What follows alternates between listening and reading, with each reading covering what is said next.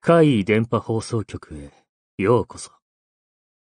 今回のお話は、こちらです。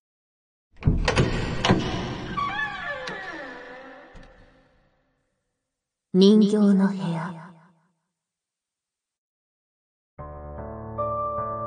私の母方のおばあちゃんは、東北でイタコっていうのをやっていたんだそうです。亡くなった方を自分に下ろす口寄せ。その亡くなった方が、イタコの口で喋るというやつですね。そういった不思議な力があるとか。私は幼い頃からよくそのおばあちゃんの家に遊びに行っていたのですが、自分では自覚がありませんでしたが、どうやらちょっと変わった家だったようです。そこは大きめのお屋敷で、私たちだけではなく、他の親類もよく訪れていました。大人たちだけでお話をしていると、幼かった私は退屈です。そこで私に用意されていたのが、お人形です。人形の部屋というのがあって、そこには大きな箱があり、その中にたくさんのお人形が入っていました。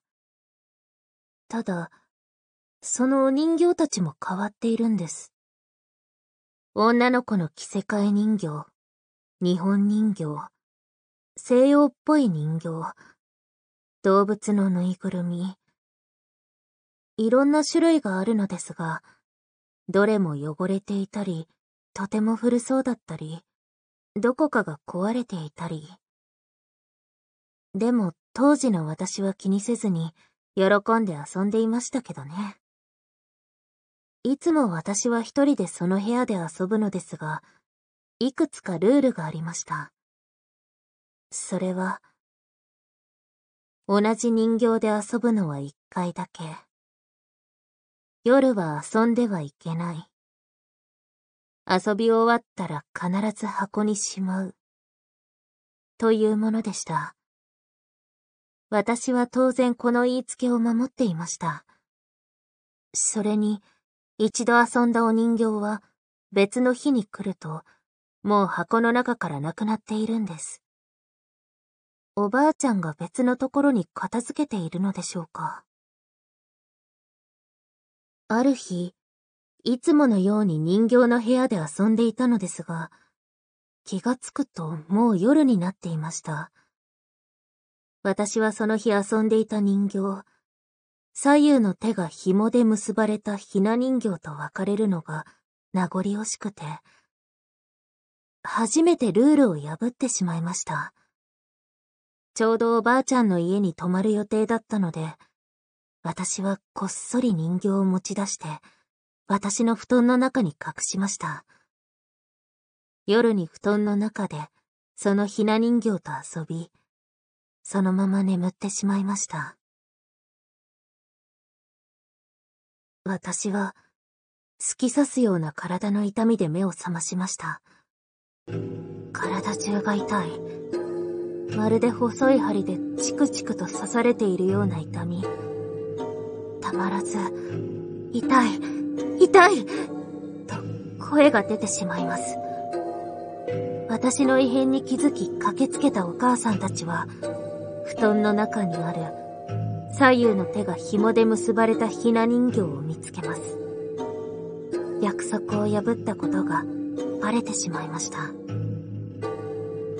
その後のことは、痛みのせいか記憶が断片的ですが、おばあちゃんが私に塩水を飲ませたり、紙でできた人型みたいなもので私の全身をスリスリしながら人形をお返ししますから、この子は連れて行かないで、と言っていたことを覚えています。どのくらいそうしていたのかわかりませんが、痛みは消え、私は助かりました。そして、あの人形の部屋の意味を知りました。あの人形たちは、普通ではない、曰く付きの人形たちでした。私がその人形で遊ぶ。それこそが人形供養だったのです。人に愛されることこそが最大の供養。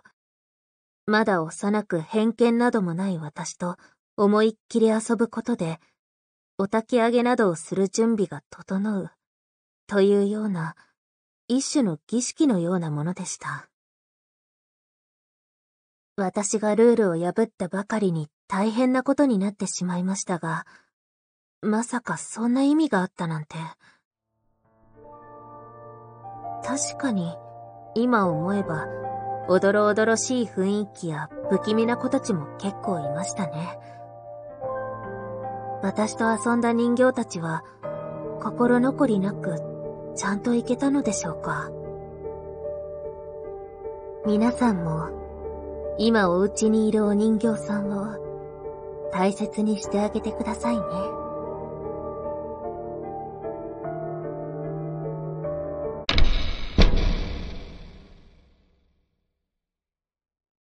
いかがでしたか？次は、あなたの身に起こったお話を聞かせてくださいね。